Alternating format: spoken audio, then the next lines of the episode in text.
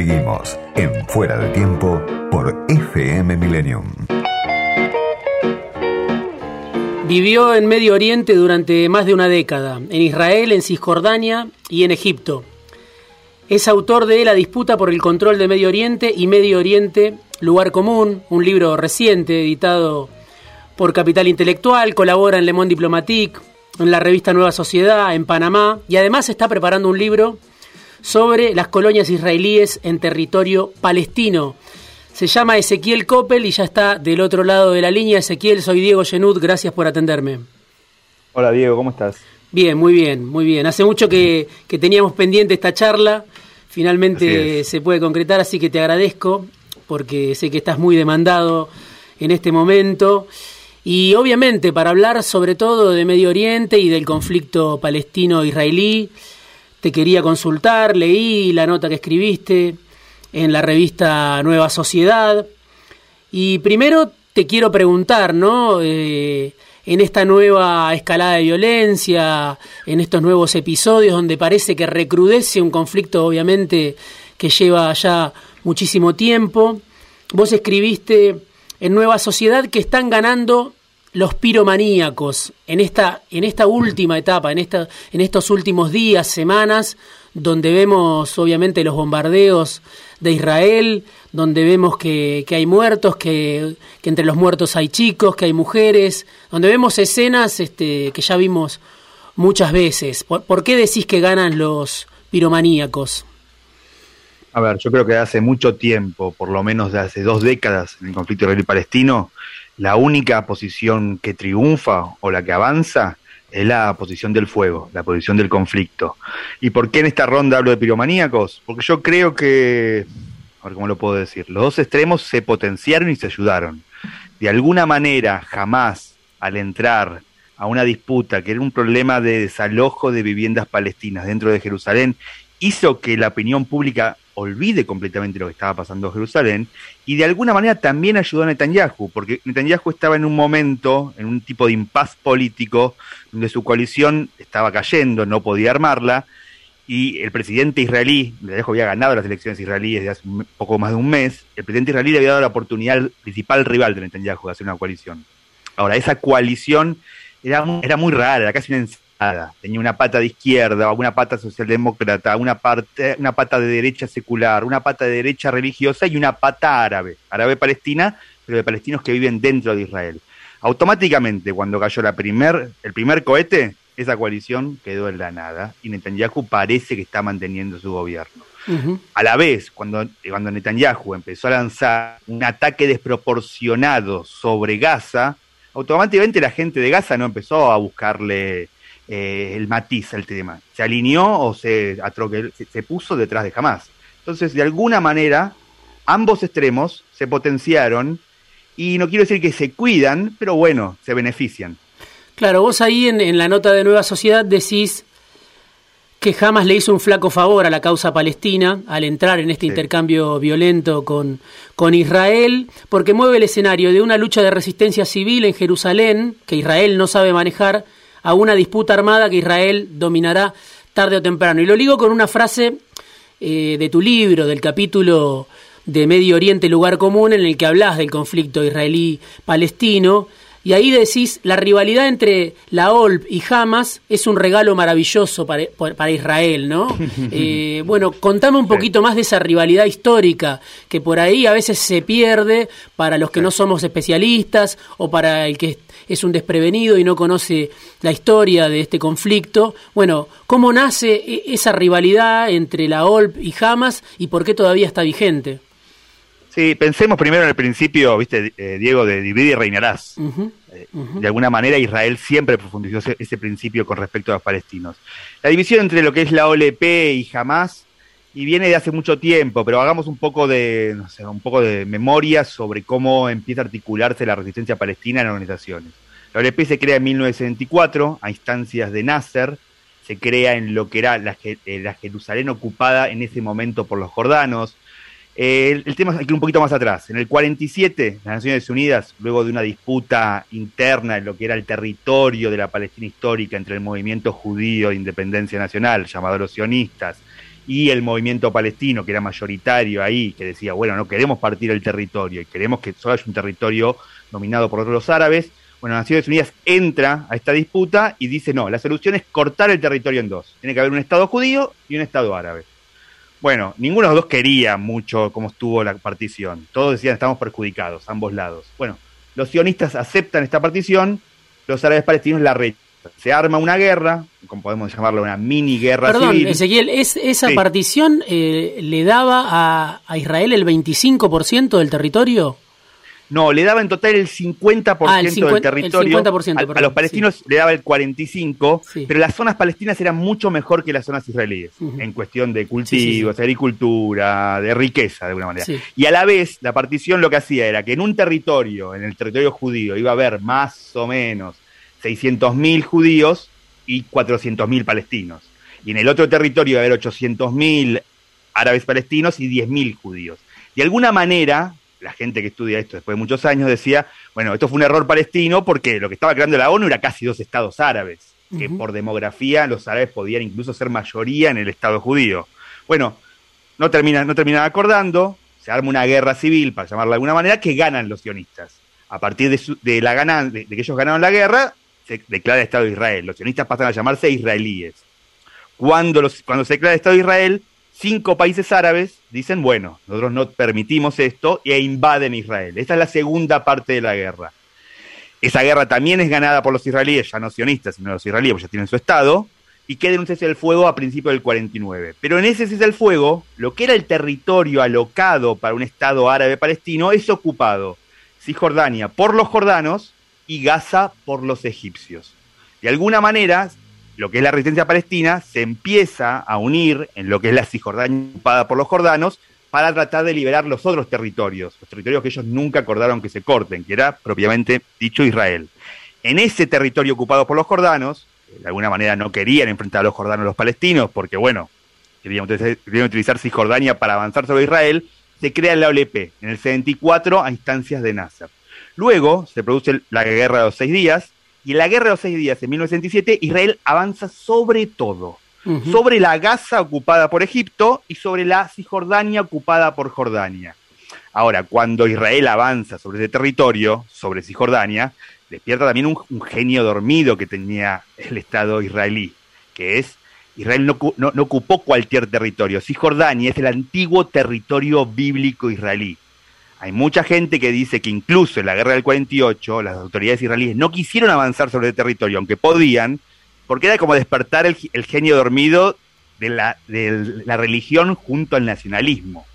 Bueno, cuando Israel también ocupa ese territorio, es decir, lo que tenía antes Jordania, la Cisjordania, la actual Cisjordania ocupada, bueno, lo que es la resistencia bajo la OLP se une de alguna manera, porque ya no había que liberar una parte de Israel y no liberar Cisjordania porque Cisjordania estaba ocupado por los jordanos y de alguna manera le mojábamos la oreja, etcétera. La OLP crece mucho en el 70, es un, era un- grupo de carácter de mayoría secular, se hace muy famoso en el 70 con esos secuestros de aviones, que también participan otros grupos como el Frente Democrático Popular para la Liberación de Palestina, se hace famoso en TV con eh, la masacre de Múnich, etcétera. Los israelíes se niegan en todo momento a negociar con la OLP. El- en el 80 hay como un recordatorio para los israelíes de que los palestinos no están dispuestos a quedar bajo la ocupación israelí y se larga la primera intifada. En el, en el transcurso de la primera intifada, que nació en Gaza y no en Cisjordania, a diferencia de la segunda, nace un li- liderazgo alternativo, que es Hamas, que ya no es de carácter secular, sino que es de carácter religioso nacionalista. Y lo que pasa con Hamas es que no, eh, la OLP se modera en algún momento, después de la primera intifada, y dice que está dispuesto a un acuerdo con Israel, a reconocer a Israel. Hamas dice que no está dispuesto a reconocer a Israel porque va en contra de sus, enseñanzas religiosas. De alguna manera, Hamas piensa que no se puede partir el territorio porque todo territorio que estuvo de alguna manera controlado por el Islam tiene que volver a dominio del Islam. Y ese es el matiz, un importante matiz, entre la OLP y Hamas.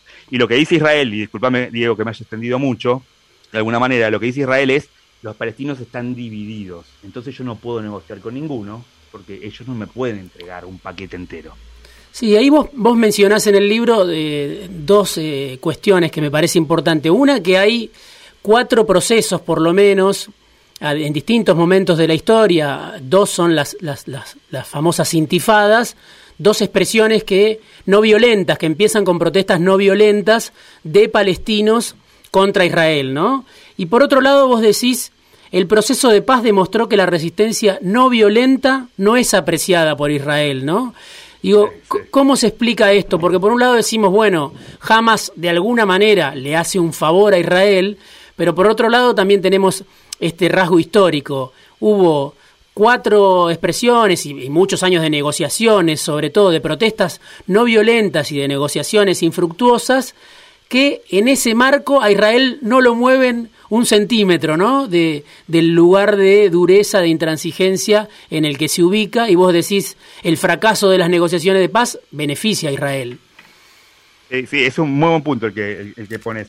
Yo, creo, yo sé que es muy políticamente incorrecto decirlo, pero Israel, si de alguna manera, si no sufre en carne propia, si nunca, nada por las buenas a Israel lo ha hecho moverse. Yo sé que es muy políticamente incorrecto decir esto, pero por ejemplo pienso, Israel negoció con Egipto el Tratado de Paz del 77, luego de la guerra de Yom Kippur o la guerra de octubre del 73, cuando Israel perdió su mayor cantidad de soldados.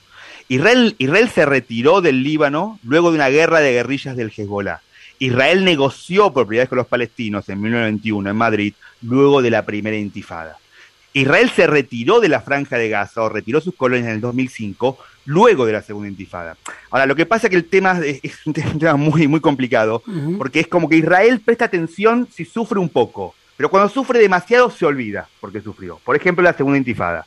el tema de la segunda intifada fue que se extendió tanto, fue tan violenta en las ciudades israelíes, como explotaban autobuses, shoppings, automáticamente yo siempre digo que la guerra une y la paz divide. Automáticamente los israelíes se, juntaron en un polo que era vamos a derrotar a los palestinos. Mientras que al principio decían, bueno, ¿qué está pasando que los palestinos se levantan? ¿Por, qué no aguantan nuestra ocupación limpia o buena? Entonces, conociendo un poco a los israelíes, es complicado. Es como que la violencia los hace entender de que la ocupación no puede continuar, de que el status quo no puede continuar, pero cuando se va un poco, cuando se extiende demasiado, ya no piensan por qué se levantan los palestinos, sino que hay que derrotarlos completamente. Ezequiel, te voy a pedir un ratito nada más tengo un corte ahora muy breve y volvemos para charlar si me esperás un segundito en línea, porque obviamente queda mucho por charlar de este conflicto y de esta historia, que parece una historia circular muchas veces cuando uno la lee, cuando la repasa, como se puede hacer leyendo tu libro Medio Oriente, lugar común. Estoy hablando con Ezequiel Coppel, eh, periodista especializado en Medio Oriente. Vamos a un corte muy breve y ya volvemos.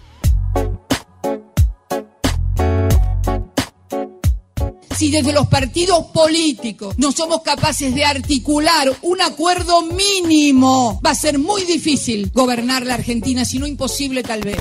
Yo siempre decía a todos, cuidado, que no conozco los mercados, que no te da más plata, no voy a la mierda, no, tranquilo. Yo siempre voy a estar para terminar con la grieta. Semejante catástrofe universal no puede volverse una miserable disputa política. Fuera de tiempo. La política y la economía, más allá de los discursos de campaña. Sigo charlando con Ezequiel Coppel, que es periodista especializado en Medio Oriente y escribió hace muy poco un libro que editó Capital Intelectual, Medio Oriente, Lugar Común, siete mitos sobre la región más caliente del mundo. Ezequiel, bueno, te quiero traer otra vez a los días caliente justamente de actualidad en, en, en la zona del conflicto palestino-israelí. Y te quiero preguntar algo que escuché en estos días de algunos voceros que defienden a Israel eh, en este contexto y obviamente defienden históricamente sus intereses. Y ellos dicen, algunos voceros, no por supuesto los más duros, que los bombardeos, los ataques que estamos viendo en estos días, que vuelven a causar muerte, la guerra, confirman por un lado, obviamente, el fenomenal poderío militar que tiene Israel, pero al mismo tiempo lo llevan a pagar costos en el terreno de lo simbólico, a perder la guerra simbólica, podríamos decir, o la batalla cultural, como se dice, traducido a, nuestra, a nuestro escenario doméstico eh, municipal. Digamos, ¿vos lo ves a eso, que, Israel se impone fácilmente en el terreno militar, donde tiene una preeminencia absoluta, pero paga costos eh, ante la opinión pública mundial? Sí, yo creo, a ver, pensando rápido, yo creo que lo principal es que Israel quiere, de alguna manera, vender el colonialismo, su colonialismo estatal en el siglo XXI. Y el colonialismo en el siglo XXI ya no paga tanto como podía pagar en el XIX, como un tipo de colonialismo iluminado que podía traer, no sé, inteligencia al hombre colonizado de alguna manera. Entonces, para mí es casi una tarea imposible lo de Israel. Es decir, tratar de justificar que un Estado que ya lleva 71 años, 73 años de vida cumple cerca de 54 años de ocupación sobre los palestinos es muy difícil, de alguna manera. E intentan y, tratan de mover el amperímetro, decir que los palestinos no quieren paz, que están desunidos, etcétera, pero no pueden justificar, por ejemplo, cómo más de medio siglo tienen de ocupación sobre los palestinos y cómo han trasladado cerca del 8% de su población a territorio ocupado, rompiendo la Convención de Ginebra, que prohíbe mover civiles a un territorio ocupado y solo podés mover personal militar. Yo creo que es una tarea imposible, que Israel trata, trata, trata de convencer, lo vuelvo a decir, la ocupación y el colonialismo en el siglo XXI es muy difícil de venderlo.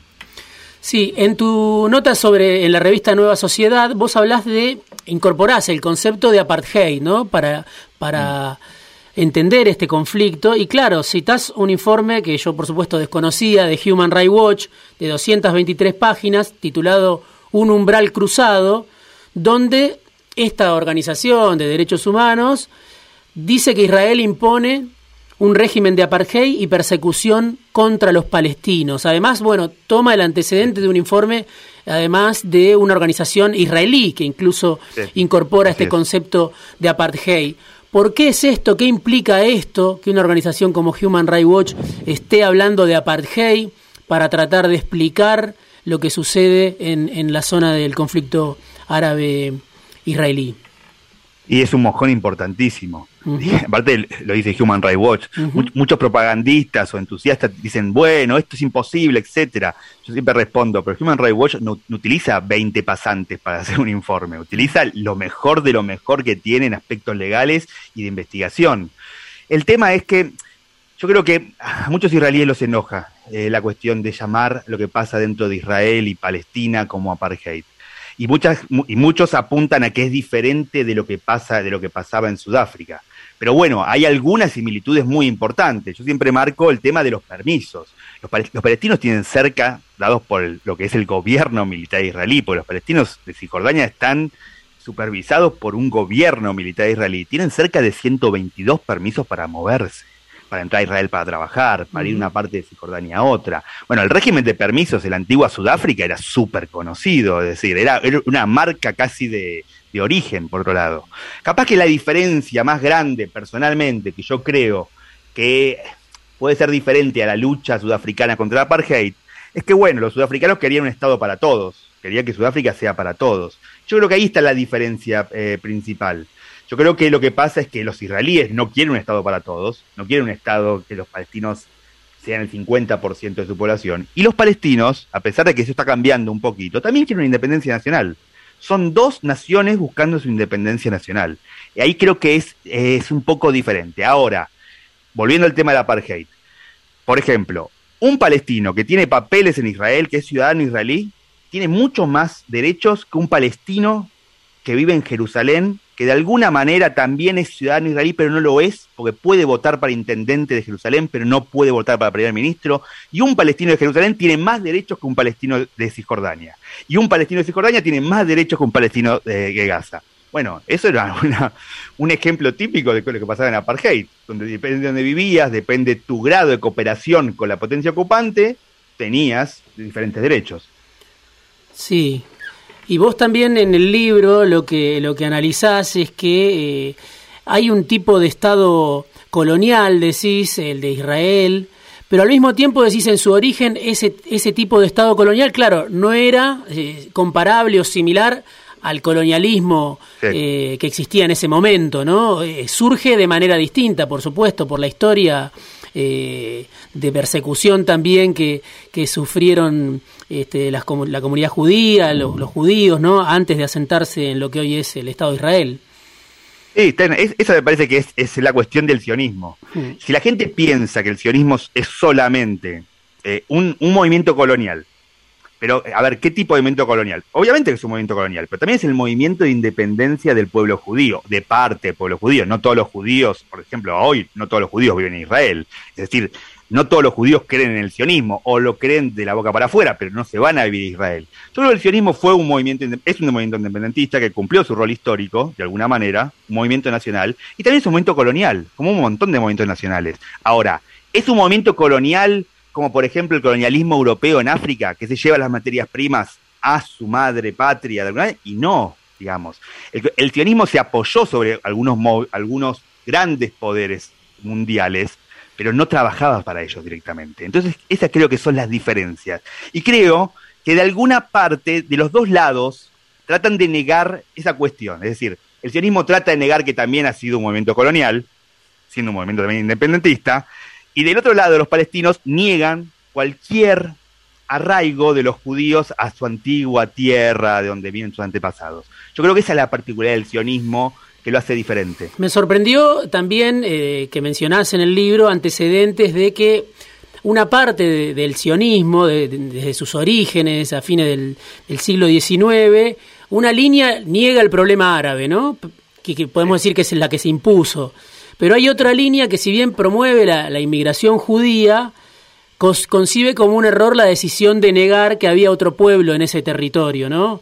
Eh, hay mm, citas que vos hacés que, me impactaron, eh, de sionistas que dicen la invasión desatará la ira de los nativos y la guerra prolongada, ¿no? Eh, la pregunta es por qué no, no prosperaron esas variantes, a mi criterio, más conciliadoras desde el propio sionismo.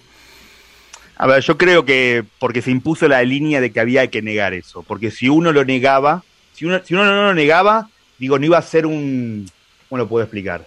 No, iba a ser una buena vidriera, es decir, Israel, es decir, ¿cómo, cómo de alguna manera le vendés al pueblo judío que debe emigrar, a, que debe inmigrar a la tierra de, sus antepasados si hay otra, otra nación? Es decir, le tenés que decir, bueno, hay otra nación ahí, en tu antigua tierra, que la tenés que sacar de alguna manera. Es decir, de forma práctica era complicado venderlo, y de forma ética también, moral, es decir, vamos a sacar a otro pueblo que también todavía puede ser que no se haya articulado como movimiento nacional, pero lo vamos a sacar.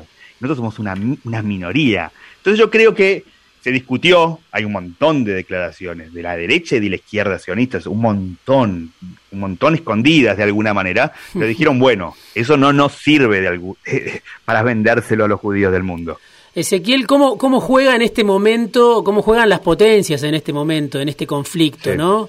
Eh, obviamente, como vos decías, Israel siempre buscó alianzas con otros eh, poderes coloniales y en la región en general los países que, que constituyen hoy Medio Oriente siempre establecieron alianzas con, con potencias, ¿no? Que, que se imponían en, en la Guerra Fría o en otro contexto incluso previo también. Digo, ¿cómo, cómo cómo impactan hoy, cómo juegan hoy las potencias Estados Unidos y el resto de las potencias que vos considerás que tienen injerencia hoy en, en la región y en especial en este conflicto. Sí, eh, recordemos que eh, en lo que es la votación de la ONU del 47, del 29 de noviembre del 47, que para mí es el mayor justificativo de por qué existe Israel, digo, para mí es justificativo que la mancomunidad de las naciones haya decidido que haya un Estado judío en Medio Oriente, es más fuerte que un arraigo a una tierra de hace 3.000 años, de, alguna manera. Y esa decisión la votaron a favor tanto Estados Unidos como la Unión Soviética, los dos grandes poderes del mundo en ese momento. Hasta el 77, lo que es la alianza, la actual alianza entre Estados Unidos e Israel, no era muy fuerte. Imagino porque Estados Unidos en ese momento es, tenía otra agenda, en ese momento Israel no era tampoco tan fuerte, no estaba tan seguro cuánto tiempo iba a subsistir con ese, en ese mar de países árabes, a partir de la guerra de los seis días, cuando Israel triplica su territorio, Estados Unidos empieza a dar cuenta de lo importante que es Israel. También por consideraciones internas, también por consideraciones externas, de alguna manera. Esa alianza sigue hasta el día de hoy. Ahora, hay mucha gente dice, bueno, Estados Unidos, con la alianza con Israel, y también al tratar de mediar en este conflicto, no es justo, porque no es un mediador justo, porque Estados Unidos siempre tira para el lado de Israel. Eso es cierto, ¿eh? Pero también Israel, todo lo que ha hecho ah, en cuanto a la paz, ya sea en Egipto, ya sea hablar con los palestinos luego de la, de la primera intifada, ya sea Oslo luego de la primera intifada, ya sea incluso la conferencia de Madrid en el 2000, ya sea incluso las conversaciones entre Olmer, un primer ministro israelí que ya abandonó su puesto, como Mahmoud Abbas en el 2007, todo fueron a instancia de Estados Unidos. Entonces mucha gente dice, bueno, que Estados Unidos salga de mediador, porque no es un mediador justo. Yo siempre digo, sí, es lindo los papeles, pero Israel no va a escuchar a nadie que no sea Estados Unidos. Es decir, a Israel le encantaría, por ejemplo, que China sería el mediador o que Rusia sería el mediador, pero no lo van a escuchar, no le van a hacer caso nunca. Esto, Israel también le gustaría que sea el mediador. Lo que, lo que estaría bueno, de alguna manera, es que Estados Unidos use su presión para, para mover las cosas, o que sea un mediador más justo. Pero la idea de que Estados Unidos salga de mediador es linda en el papel, pero también es el deseo que más quisiera Israel. Te vuelvo ya para terminar a esta definición que mencionabas en tu libro sobre la farsa ¿no? del proceso de paz. Estas negociaciones que llevan mucho tiempo, vos decís a partir de esto, de la guerra de los seis días, hay más de 50 años de, de ocupación y en ese periodo largo, prolongado, hubo varios intentos de negociaciones que todos terminan en, en suma cero, ¿no? Siempre se vuelve como, como en el juego de la oca, se vuelve al primer casillero. Vos decís esta farsa del proceso de negociaciones, del proceso de paz, beneficia a Israel. ¿Cuáles son las alternativas? ¿Vos crees que se, se van a terminar imponiendo en algún momento? ¿Cuáles son las alternativas que existen hoy y que se van a terminar imponiendo? Aunque eso quizá se lleve 100 eh, años más de historia, ¿no? Eh, pero pero ¿cuáles son este, y, cómo, cómo, cómo pueden prosperar esas alternativas? Yo siempre digo eso, lo del libro, lo de la farsa de, de de paz, me refiero a que Israel, en el fondo, le ha servido mucho más hablar con los palestinos que llegar a una solución con los palestinos. ¿Por qué? Mm. Antes de la primera conversación con los palestinos, antes de Oslo, antes de 1993, 1994, Israel no era reconocido ni por China ni por India, por ejemplo. Coca-Cola boicoteaba a Israel. McDonald's no tenía negocio dentro de Israel. Ahora, automáticamente, cuando los israelíes empezaron a hablar con los palestinos, bueno, parece que el mundo se olvidó de un acuerdo de paz, sino el mundo empezó a prestar atención eh, a la buena intención. Entonces Israel, en estas conversaciones de paz interminables, que llevan 20, 30 años, que Israel siempre se las ofrece a los palestinos, y los palestinos no agarran porque dicen, bueno, si no llegamos a ningún lado. Es decir, siempre le sirve a Israel para justificar que está buscando la paz y consigue muchas cosas supuestamente en esta búsqueda. Ahora, llegar a una paz con los palestinos implica sí o sí abandonar los territorios ocupados. Y abandonar los territorios ocupados palestinos, abandonar Cisjordania, donde Israel tiene cerca del 10% de su población, va a provocar un problema de Israel. Recordemos que solo cuando Rabin se sentó a hablar con los palestinos, hubo un extremista judío que lo mató por hablar con los palestinos. Habría que ser muy inocente para pensar que entre esos 800.000 colonos no hay un grupo fundamentalista, por parte de los colonos la mayoría están todos armados para vivir en Cisjordania, que no se va a poner en armas contra el Estado.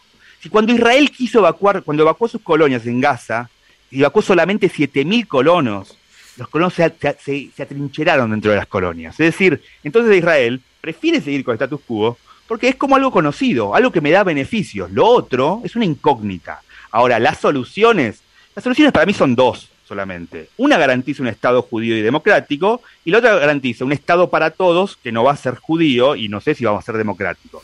La solución de dos estados es que Israel abandone los territorios ocupados y le dé a los palestinos Cisjordania, Gaza, Jerusalén Este y los lugares santos musulmanes en Jerusalén. La otra solución es que Israel le dé derechos igualitarios, los mismos que tienen los israelíes, a los palestinos y que sea un Estado para todos. Pero automáticamente, cuando pase eso, los judíos no van a ser mayoría en el territorio. Entonces ese famoso, ese sueño sionista de un Estado judío y democrático va a explotar por los aires. Israel la tiene complicada, pero antes tiene que ser una decisión interna. Y personalmente yo creo que Israel todavía no llegó a ese punto. Claro, ahí me, agarro de algo que también decís en el libro, la respuesta en una conversación, este, una frase de, de Simón Pérez, donde él dice, los palestinos no tienen nada que darnos, no tienen tierra, no tienen ninguna autoridad y no tienen un ejército. Desde mi punto de vista, es una negociación que Israel está teniendo consigo misma. Como que la discusión finalmente, cuando hablamos de este conflicto israelí-palestino, en realidad, previamente a, ese, a esa resolución, necesitamos una definición dentro del propio Estado de Israel, ¿no? Dentro de la propia dirigencia de la élite israelí. Exacto, exacto. Yo pienso en el 2000, lo que fue supuestamente, no que no fue supuestamente, lo que fue la conversación más seria de paz entre israelíes y palestinos en Camp David, donde Israel le ofreció Arafat, y Arafat lo rechazó, cerca del 92% de Cisjordania, pero no le ofreció los lugares santos musulmanes. Arafat dijo, yo no puedo hacer este acuerdo, dejarle los lugares santos musulmanes a Israel, porque yo acá yo no represento a los palestinos, represento a todo el mundo musulmán. Los israelíes siempre dicen, bueno, nuestra oferta fue súper generosa, pero bueno, esto es lo que explica lo que antes decías vos, Diego. Es parece, una discusión entre los israelíes. Fue generosa para los israelíes, pero para los palestinos no fue generosa. Porque los palestinos dicen, nosotros dejamos todo lo que es Israel en manos de ustedes. Nosotros solo queremos del territorio total, incluido Israel, Cisjordania, Gaza, Jerusalén, solo queremos el 22%. Ustedes nos ofrecen menos, de, menos que eso, ese es nuestro mínimo histórico, su oferta no es generosa. Y los israelíes dicen, sí, nuestra oferta fue súper generosa, pero volviendo a lo que vos decís, eso termina siendo una discusión entre israelíes, se olvida completamente del otro lado. Ezequiel, te agradezco muchísimo este rato en fuera de tiempo. Obviamente me quedé con mucho para preguntarte. Este, en algún momento, cuando vuelva la, la, normalidad, haremos alguna charla, supongo, en el piso. Pero te agradezco mucho que, que te hayas hecho un rato para charlar conmigo, que sé que estás muy demandado por estos días. No, pero Diego, un gusto, la verdad, conversación es muy, muy interesante, te lo agradezco de corazón. Gracias, Ezequiel Coppel, Medio Oriente, Lugar Común, Siete mitos sobre la región más caliente del mundo, un libro que editó Capital Intelectual, lo pueden buscar si les interesa o lo pueden seguir también a Ezequiel Coppel en las redes sociales, lo van a encontrar en Le Monde Diplomatique, en Nueva Sociedad, en la revista Panamá.